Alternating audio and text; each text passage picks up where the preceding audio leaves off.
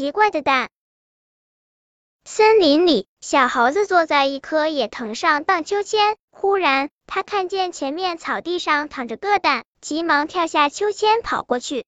呀，什么蛋？这么圆！小猴子捡起蛋，更吃惊。呀，怎么这么轻呀？纸做的一样。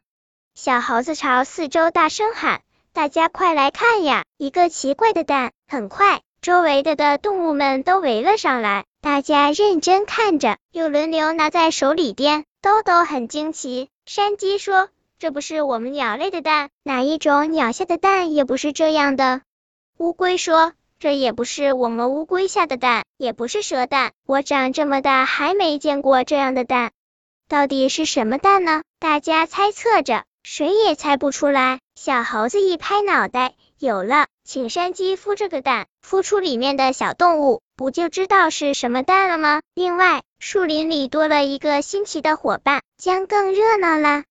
山鸡很乐意孵，动物们立即找来干草铺在地上，放上蛋，让山鸡趴上去。每天，动物们围在山鸡身旁陪着，还轮流去为山鸡找食物。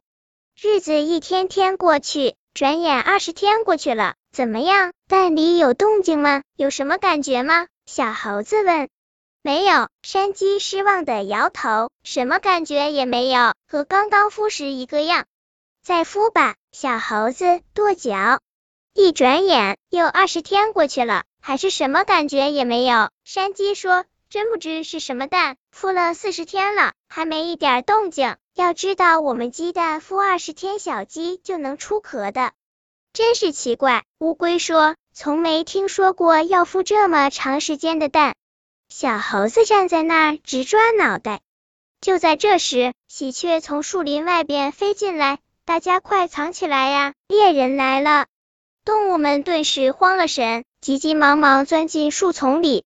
一会儿，一个猎人扛着枪走了进来。他走到山鸡孵蛋的地方，看见了地上的蛋，哟，一个乒乓球。他说着，捡起装进口袋，带回家给孩子玩吧。